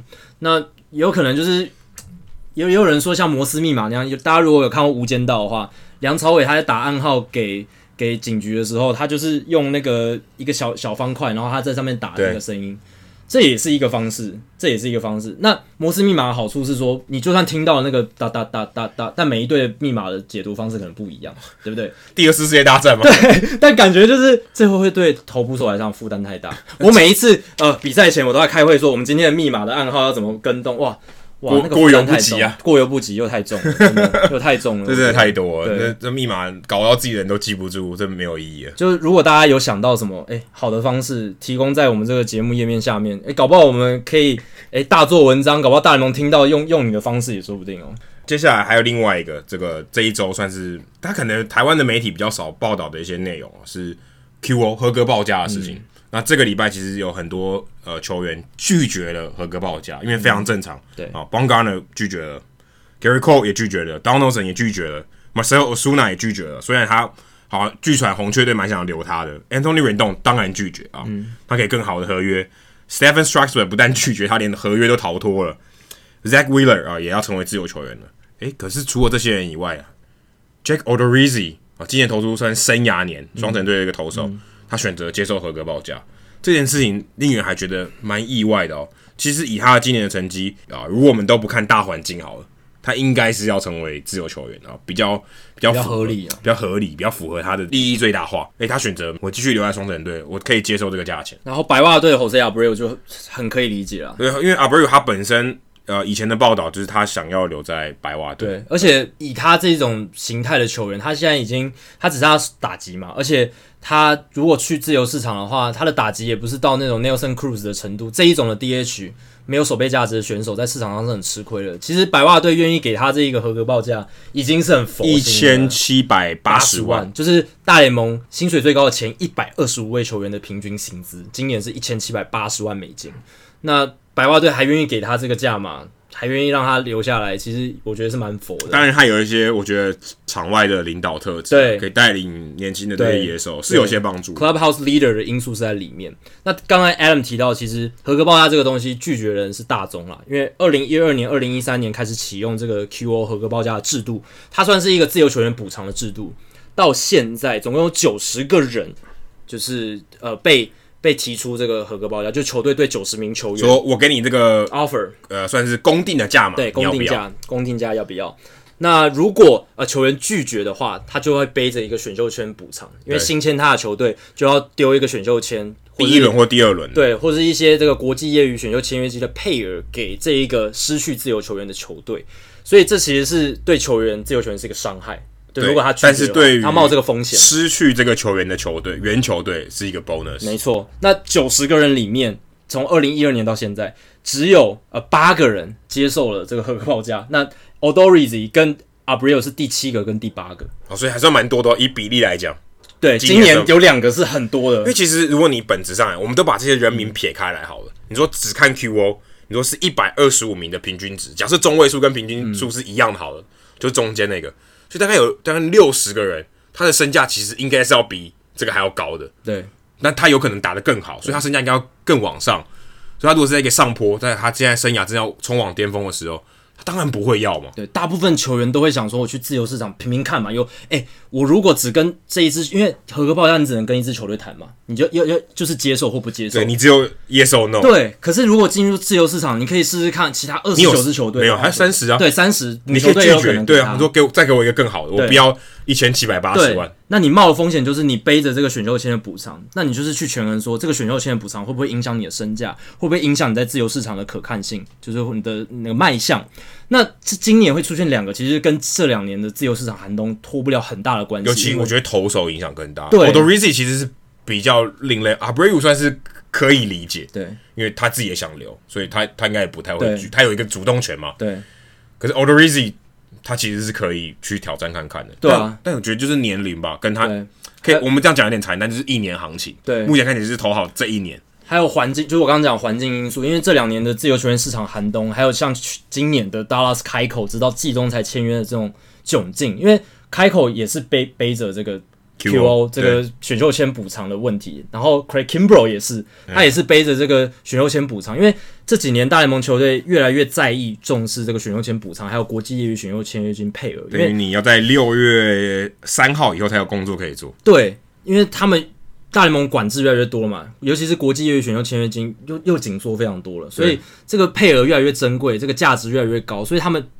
越来越抓住这些东西，那相较之下，他就在签自由球员的时候就会考虑说，啊，这个球员背着这个选秀权补偿，那我可能就不要给他这么高的价嘛，我就给他可能年年份少一点，或者是 AAV 平均年薪少一点，这个是达拉斯开口不签约的原因啊，因为他不是没有 offer，有球队给他 offer，可他都不满意，所以他等到季中才签约。他宁可损失掉一点钱呢、啊，对他，他不想破坏行他自己的行情。没错，他也想保护其他未来的自由球员投手，是一个很英勇的行为。可是他牺牲了他自己。Odorizzi 他可能不想面临这样的情况，他其实自己也有在受访的时候，他有说他不想要到二月还在找工作，那太煎熬了。对于一个球员来讲，你到二月，尤其是过了冬季会议之后。就会开始恐慌，找不到工作，或者是你的薪资被压得很低，你就会开始怀疑老板是不是都在跟你作对，然后各种内心的声音在怀疑，在在猜忌，那其实是很痛苦的过程。所以我觉得就是刚刚 Adam 讲的，他自己的一年行情，然后而且他的投球局数其实一百五十九局，并不是到、呃，但是以现在的情况来讲，一百五十九局算正常，就是很平均，对，也也也不是到特好，对，没到好，就是很到突出了，对，不到突出，然后当然也不是到 Ace 等级。但是，呃，他今年是投出很好的 FIP，他的 ERA 也投了很好。但是不是一年行情，这就是会让大家起疑窦的地方。这可能是会有球队拿来反驳他的一个地方。对，而且今年自由球员投手蛮多的，所以对以他的这个程度，Bumgarner、Gerrit Cole 或是 Strasburg，对，他一定排在后面嘛。对，等于说我至少要等这三个选手都尘埃落定。对。我才我才知道哪个球队要我，因为如果真的他们手上有足够的钱。他们会先考虑这三个吗？等于说这三个都要哦，确定说我都没有机会了，Odorizzi 我可以考虑。那等到什么时候？我才不想等呢。啊、他都是第四集、第五集的，在这个市场上并不是最抢手，也不是话题性，也不是话题性。他知名度真的相对算低，而且还有一点就是，对 Adam 提到，今年的自由球员市场投手相对竞争，先发投手，而且他今年接受了 QO 之后，他未来就不会。就球队就不能再对他开 QO 了，就不能再对他开合格报价，所以他等于就是他接受了之后，他未来就不会有这个选秀权权补偿的包袱，所以他明年投身自由球员市场有两个好处：第一个是没有合格报价选秀权补偿的包袱；第二个是明年的自由球员市场其他投手不会像今年这么竞争，所以这个我觉得绝对在他的考量点里面。有一些。权衡了，有权衡。而且也不想要让自己这么心烦哦。到了休赛季还要考虑那么多，接那么多电话，烦不烦啊？而且他今年呢、啊，你看现在很快就稳定下来了，他马上就可以在休赛季安排他接下来的计划，怎么训练，然后 让下个球季，诶，也也许他可以把自己的投球局数增加到一百八十局，然后成绩可能不像今年那么好，可是。至少维持在 A ERA 四以下的一个水准，哇，两年的样本数够多了吧？两年稳定的样本数的话，他明年进入自由球员市场，拿到了个三年、三四年，平均年薪一千五以上，我觉得。不是没有一千五还比现在低耶，对啊，还比现在低啊，对啊。但是因为他年数加了嘛，而且他年纪的关系，所以我觉得三四年一千五，对他这种年纪的球员来讲很赚的，应该会有钱。但是你你要想，他其实也是一个权衡啦，对不对？对他等于是拿这些钱换一个安定嘛，换一个安定感。那他觉得这样划算，或许他考虑来年都是对他比较有利的，所以他做出这个选择。对啊，因为你也不能否认说。他今年投身自由球员市场，虽然背着这个选秀权补偿的包袱，也许可以拿到，也许还是可以拿到三四年，呃，一千四、一千五平均 AAV 的合约，也不一定。可是就是一个权衡，他选择了这样的做法。那接下来就看他这一年能不能，诶，维持健康，投出一个稳定的成绩。健康最重要，他只要能复制今年成绩，健康哦，那就是够了。他明年身，他明年身价绝对会比今年好。如果他能健康，然后稳定缴出今年的成绩的话。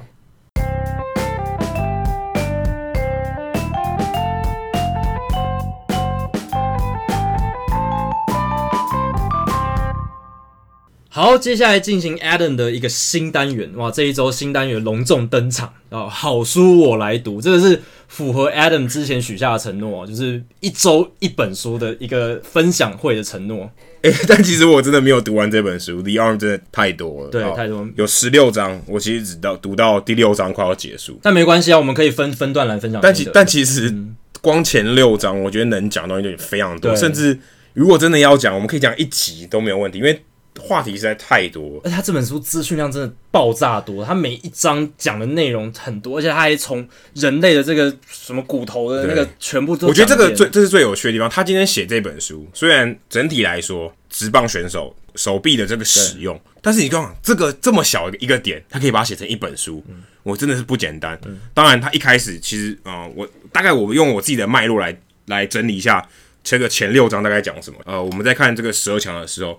欸、我刚好因为这个时候这一周刚好打十二强嘛，嗯、我刚好在看这本书。吴生峰跟张毅他们都投超过一百球，嗯，哇！大家在想说一百球会不会累？该换了吧？嗯、哦，这一百球这个门槛，大家都是怎么算是口耳相传，对、哦，就是不成文的规定。一百、嗯、球这个投手是不是该考虑该换了？这本书里面有提到一百球哪里来的？对，科学根据是什么？三位数有比较好吗？跟九十九、跟九十八、跟一百零五有差别吗？你看以前人家投一百二。也是可以的啊，为什么一百球好像是一个门槛？其实这本书里面也在怀疑这件事情，他去质疑很多约定俗成的事情。对，但是像之前呃，BP 棒球指南里面其实有讲到，他们在判断这个时候，发现一百球大概是一个门槛，就好像说呃，我们先说击球出速超过九十五啊，九十五时速英里的情况下，形成安打机率是一个 spike 哦、呃，一个特别大的一个成长，就是你投超过一百球之后，你被抢击球比例变高，对你开始出现哎。诶被安打的几率变高，嗯、也许这是一百球是一个门槛，但是其实上是没有科学根据的，一点都没有的。会不会造成受伤？这跟受伤之间的关联性也是没有研究出，没有什么相关的。但里奥里面其实，在前六章，他一直想要强调一个点，就是我什么都可以预防。对，我要怎么预防啊？前在呃，除了前面一开始讲到 Talk Coffee 讲说他呃开这个 Tommy John 的手术是怎么一回事啊？这个操刀这个人他做哪些事情？怎么样去换他的这个 UCL 齿附韧带？是怎么样的过程？他其实有讲，最重要这个前六章大部分的篇幅在讲，诶，我在青棒的时候，我到底要怎么避免？对为什么会有这么多投手在很年轻的时候去开刀啊？因为其实这个跟台湾很像，大家对于这些故事可能也也可以很有感受哦，就是很很能有共鸣。在这个美国的时候，他们是有 travel ball，可能在台湾你比较少听到一个巡回的这个球队，然后有点像是，诶，我今天跟算组一个精英队吧，啊，这个很多 showcase。可以让球探看说，诶、欸，这个球员他除了在他呃学校打这个比赛以外，他有更多机会可以让你看到，因为他觉得可能比赛不够多，呃，曝光的机会不够多。如果你今天特别是在一个小的城市，强度不够强嘛，那我觉得我很有才能，我去参加 Travel Ball，然后可以跟更优秀的这个球员组成一队，去跟其他的球队比较竞争力的球队去打。所以他们有这个生态。那像 Perfect Game，如果你有在关注这个高中的棒球，你就知道有 Perfect Game，还有大学的也有。球探来看我打球啊、哦！我有一个更更强的舞台，算什么？展现自己的能力，对，搜罗更多优秀的业余球员。对，然后也有很有组织性的去办那些比赛，嗯、所以他们会更想要表现。对，尤其在球速上面，尤其投手，那他只要有他有机会出赛，他就一直狂飙球速，尽可能的获得胜利，或是获得球探的目光。当然，这个是造成他手臂韧带消耗最大的原因之一。对，再来就是过早的专项化啊、哦，他只打棒球、嗯、啊，以以前的。呃，球员他们可能他们打三 三七嘛，三七很多了。对，棒球、篮球、美式足球他们都打，所以他们其实有一个交替的人，全身都会运用运用。也许你打的不是四分卫，你不需要这么多手臂的这个使用，所以那段时间你的手臂也许是在算某种程度算是休息啊、哦。对于投当如果你当投手来讲，或者是你可能是当外野手哦，你可能不需要用到这么多手臂的这个算什么消耗量。嗯你可你可能可以保护你的手臂，也许你在进到职业的时候，你可以有更长的这个时间，呃，可以去消耗，哦，可以去折 折磨你的韧带。所以其实他想要讲的就是，在过早高中或是国中的时候，你就太去操这个韧带，你没有休息啊、哦，这个量太大，频率频率高，而且你越越来越追求球速啊、哦，这个当然对他的这个伤害是越大，因为你本身投这么快就已经是一个非比寻常的事，不然大家都可以投这么快嘛。一定是你对于这个呃，这个在生物力学上面，你更用力去丢这个球，丢这个球，你破坏了你原本该有的机制。而且当你疲劳的时候，你的姿势会走样，你更可能增加你的这个韧带的负担，因为你投一百二十球，你可能已经累了。累的时候，你可能姿势开始跑掉，施力方式可能就不对，但你还想要施力，这个韧带造成磨损，造成消耗。其实王建民后来肩膀受伤，也是因为他脚受伤的关系，连带改变了他投球的动作，然后造成他后续一连串很复杂的伤势。对，所以其实多少都有一些影响。那李昂这本书里面，他其实就讲到了很多这样的事情，都很多新秀就因为这样开刀啊，就陨落了。其实没有必要，因为跟台湾大家有一点诟病的情况就是，教练可能太追求胜利。啊，说有我有好投手，你是王牌，我就要让你上，因为我想要赢嘛。对，目标是？你的赢代表什么？代表我工作保住嘛？对，这是很很合理的一个判断，但其实是不健康。对于长远来看，其实不。因为他的目标不是我把这个球员养好，而是我要赢赢这个当眼前眼前的比赛。对，我要保住我的工作，那这个就会有问题出现，因为你不会把选手的健康摆在第一考量，你会把球队团队的胜利摆在第一考量。那当然，团队胜利是很重要，没错。可是球员他的身心状况、他的身体的状态也很重要啊。对，其实像我前阵子因为亚锦赛嘛，刘志荣爆红，然后就有有人去采访文化大学的教练廖明雄。哇，那个时候他讲了一句话，我觉得可能真的所有教练可能如果看过这本书，嗯，可能这他跟这本书算是有点呼应了。他说：“其实我没有特别想要培养他，或什么？其实他是他靠他自己的努力，我不要耽误他就好了。”对哦，你其实你这样想就是，诶，我不要超他超过头，我希望他有更好的未来，我并不是。他在我这个球队，他很强，我就要让他上场，对，就够了。或是我我不要让他一直上场，不要让他操劳。我想要拿上这场胜利，但是我为了他长远的发展，我选择不要，我选择保护他，我不希望耽误他。所以这个有这样的概念，其实是很难得的，因为其实这已经违反了人性，某种程度上违反了人性，因为眼前的利益你不去顾，你想要更长远的，算是比较难的，因为打不出成绩对他。对教练来说不是一件好事。对你说，你说台湾人这样做，其实美国更这样做，而且美国这个竞争越来越激烈，就 Travel Ball 是哇，其实越做越大，越来越多人关注，越来越超哎，其实是越来越超的。这些球员也想要表现，想要想要也许拿到选秀状元，他更想要 cash in，就是当下我可以拿到这个，可以拿到选秀状元，我就要去拼。反而没有想到更长远，搞不好他在高中的时候就必须开 Tommy John 这个手术。那这本书里面其实有很大的篇幅来讲说。Tommy John 当时为什么会有这个手术？对，其实 Frank Joby 就是开刀发明这个手术的医生。其实当下的时候他也不知道这会成功，那完全是一个实验性质。对，那 Tommy John 他也想说，哦，没关系，I have nothing to lose，我我就我就试试看，我就背水一战了。我现在也不能投了，对啊，我如果不做这个手术，我的生涯也结束，那不如做做看。所以这个手术不是 Frank Joby 手术，而是 Tommy John 手术。人家认为是因为他的勇气，对，因为他赌上了这一切，所以到到后来大家只记得。Tommy John，而且 Tommy John 后来投到快四就四十六岁，而且他是一个哦，重点是他是一个成功的例子，因为很多人像 Sandy Koufax，他选择不开刀嘛，不然他如果有 Tommy John surgery，搞不好那个时候假设 Joby 第一个手术的人是他，搞不好也叫 Sandy Koufax 手术，对对不对？对啊，因为他没有选择去动刀，他就三十岁就退休了，对，所以 Tommy John 是一个成功的例子。然后，但是我还想说，为什么不叫 Frank Joby 手术？你应该以那个好像发现那个星球的人嘛，就是以他为命名嘛。对。这里应该是要叫 Frank Joby 吧，就没有，反而叫 Tommy John Surgery。也是因为这个名字在当时比较能够引起共鸣了，就是你写写在媒体上，哦，是他动这个手，是他接受这个手术。你写一个医生的名字会觉得很疏离，会读者会觉得很疏离，会觉得像一个学术名词不好懂。哎、欸，可是这样还要他口碑啊，对不对？对好像牌子嘛，对不对？谁的口碑嘛，对不对？对。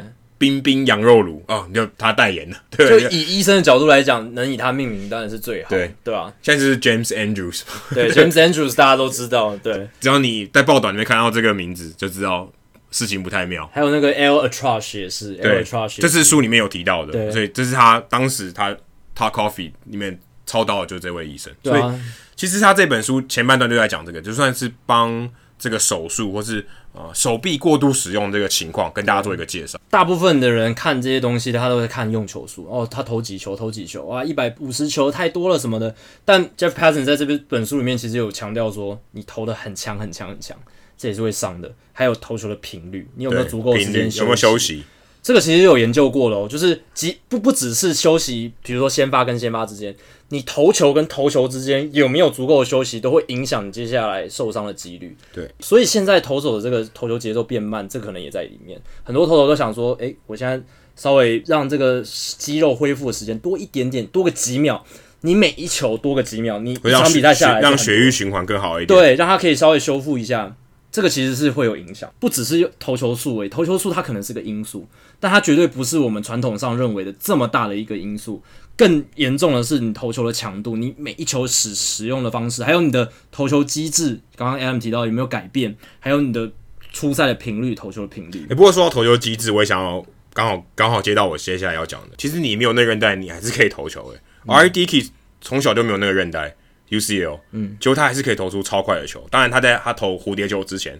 他也是一个可以投出速球的人，对。但就发现他居然没有 UCL 这韧带，当然这个也影响到他后来签约的情况，嗯，因为大家不知道，你好像手 手肘里面有一个未爆弹，你怎么没有这个韧带，对不对？那你还可以投这么快，是不是哪里不太正常？David Price 是不是也是他韧带有问题，但是他还是可以投的很很对。对，所以其实每一个人的构造不一样，所以你说有标准的投球机制吗？没有，每一个人而已，每一个人都有他可能比较适合的，但是投这么快。绝对不是自然现象，嗯，可能投掷这个动作是人类可能演化的过程，就会有这个这个书里面有提到，演化的过程里面其实慢慢演化出来，你可以做投掷的动作，因为你需要狩猎。可是投这么快并不是，它不是一个自然演化要我们做的事情，对，就是你这么去操劳这个韧带，而且韧带大家如果有一些生物的概念的话，韧带是不会自己修复的，对，哦，是不会的，你断掉它就断掉，没办法，你唯一能避免的是加强你肌肉的强度。对。减少韧带的负担啊，这是你可以尽量避免，但你没办法知道韧带什么时候会断啊，所以 Tommy John Surgery 就是把你其他身上其他的韧带去补你的手肘的韧带，或者是人工的韧带，但你自己的韧带或是别人的呃自己的韧带，当然是比较容易接起来，比较容易复原，呃，比较容易结合，对，比较不会排斥。如果你拿别人的韧带啊，或是拿人工的韧带，风险比较高，风险比较高，或是它复原的程度可能比较比较差一点。但以现在的这个医疗技术，当然我觉得这个也是一个很大的原因。大家觉得 Tommy 这样的风险太低了，嗯、现在已经、嗯、也不是说很容易啦，复健啊，为什么都已经有一套方法了，然后这个手术的成功几率也很高，大家好像更不在乎哦，更不会去保护，因为没关系，我就真的不行，我还有个 fallback，对不对？对，我有个退路，我就大不了就开刀，花个一年，我还可以回来。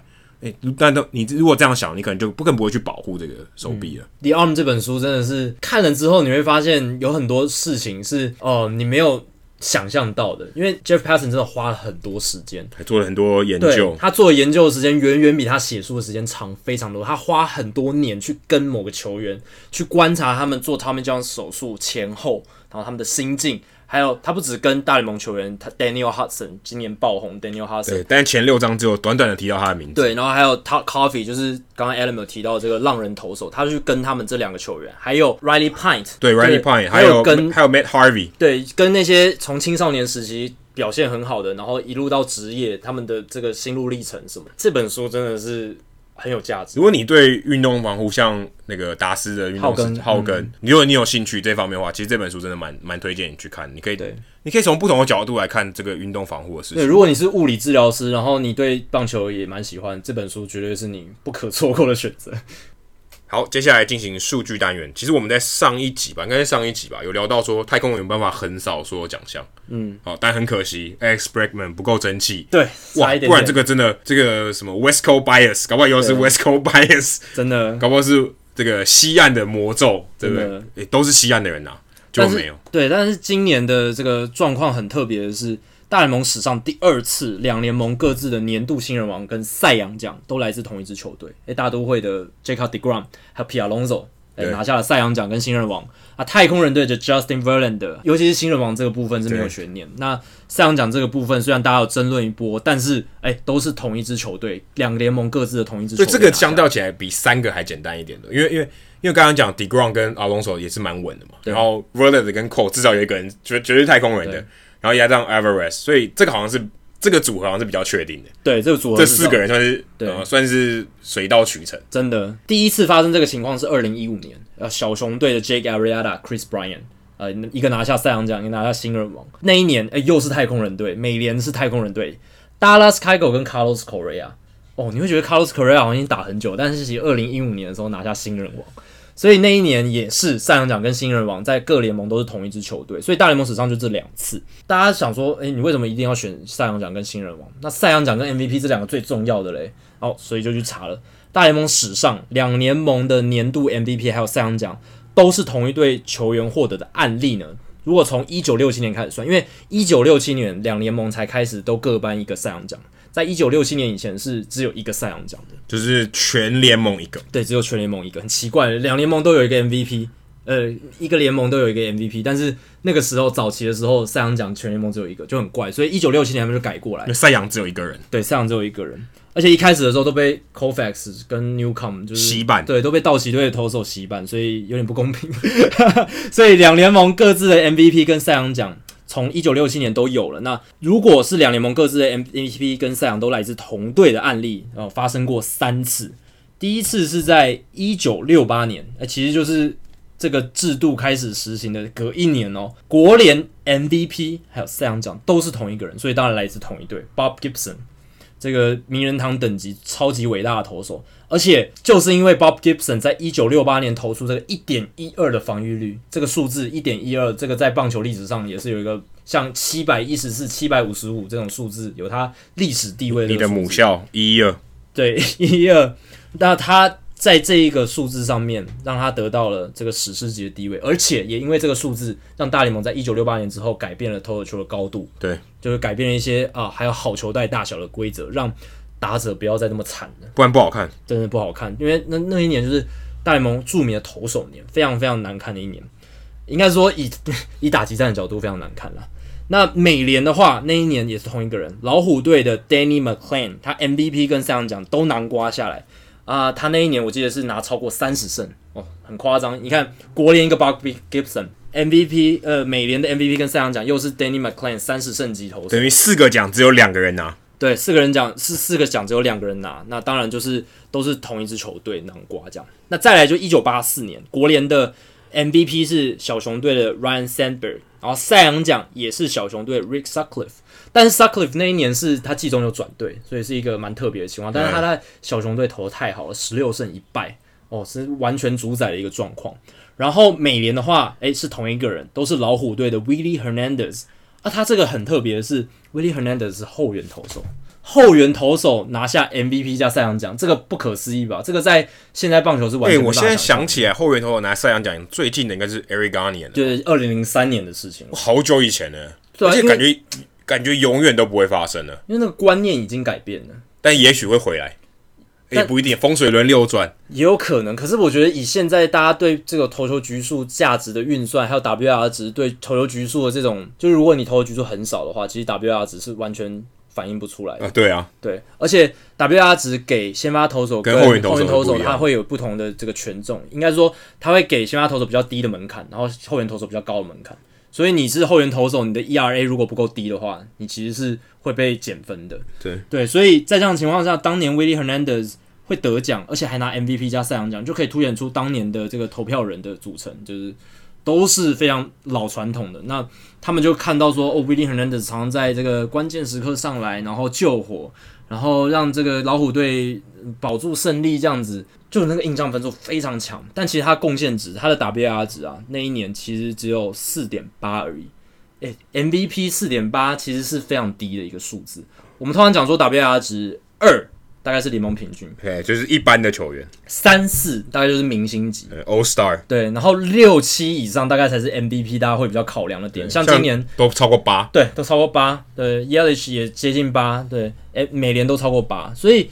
在这样的情况下，Willie Hernandez 四点八就拿下来，我的那个时候就是想说，诶、欸，他会不会史上呃 WR 值最低的 MVP？所以我就稍微去查了一下，诶、欸，有人真的还去整理，但他 Willie Hernandez 不是史上 WR 值最低的 MVP，是一九七九年的 Willie Stargell 这一个重著名的海盗炮手，他是因为他那年他那时候已经老了啦，然后他没有什么防守价值，他打击也没有到很顶尖。所以他那一年 WR 值二点五而已，他就拿下了一九七九年的这个 MVP 哦，这个有真的有有老有加成。对，这是大联盟历史记录，还有国联史上的记录。那美联的记录是一九九二年的 Dennis Eckersley，哎，无巧不巧，也是一个也是一个后援投手。对，对那他那时候呃，他是运动家队的终结者嘛，而且他是。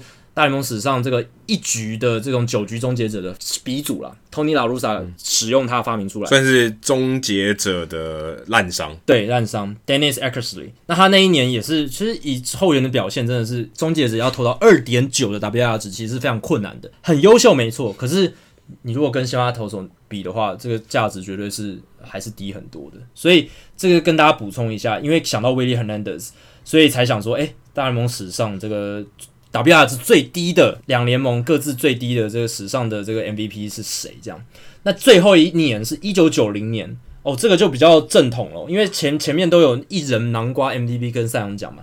那一九九零年是真的货真价实，都是不同的人。国联方面 MVP 是 Barry Bonds，哦，当年的 Barry Bonds 在海盗队已经是呃全能的球星了，然后打得也是非常好。赛扬奖是也是海盗队的 Dog Drabek。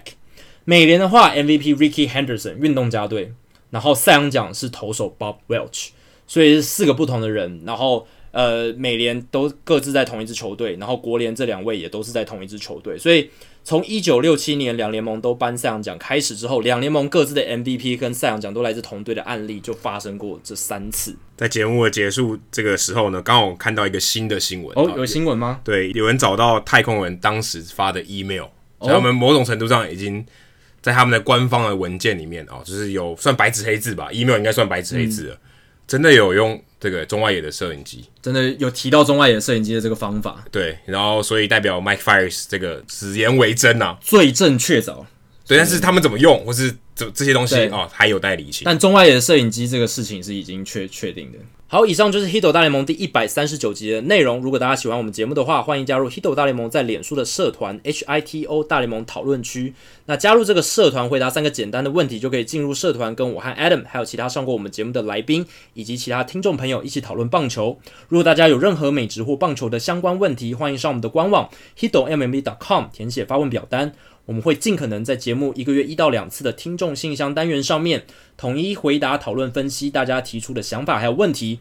如果你想要订阅我们节目，也很简单，详情只要上我们的官网 hitomlb.com，H-I-T-O-M-L-B.com 上面就有订阅方式的解说。不管你有电脑、手机、平板，作业系统是 iOS 还是 Android，都可以免费的订阅。另外，如果你用的是 Spotify 的话，也可以直接在 Spotify 上面订阅我们的节目。最后，希望大家到 iTunes 的 Podcast 专区，在 Hito 大联盟的页面底下帮我们评分，还有留言，最好给我们五颗星。如果你喜欢我们节目的话，让还没有听过 Hito 大联盟的朋友能更快速的了解我们的内容还有特色。今天就到这里，谢谢大家，拜拜，拜拜。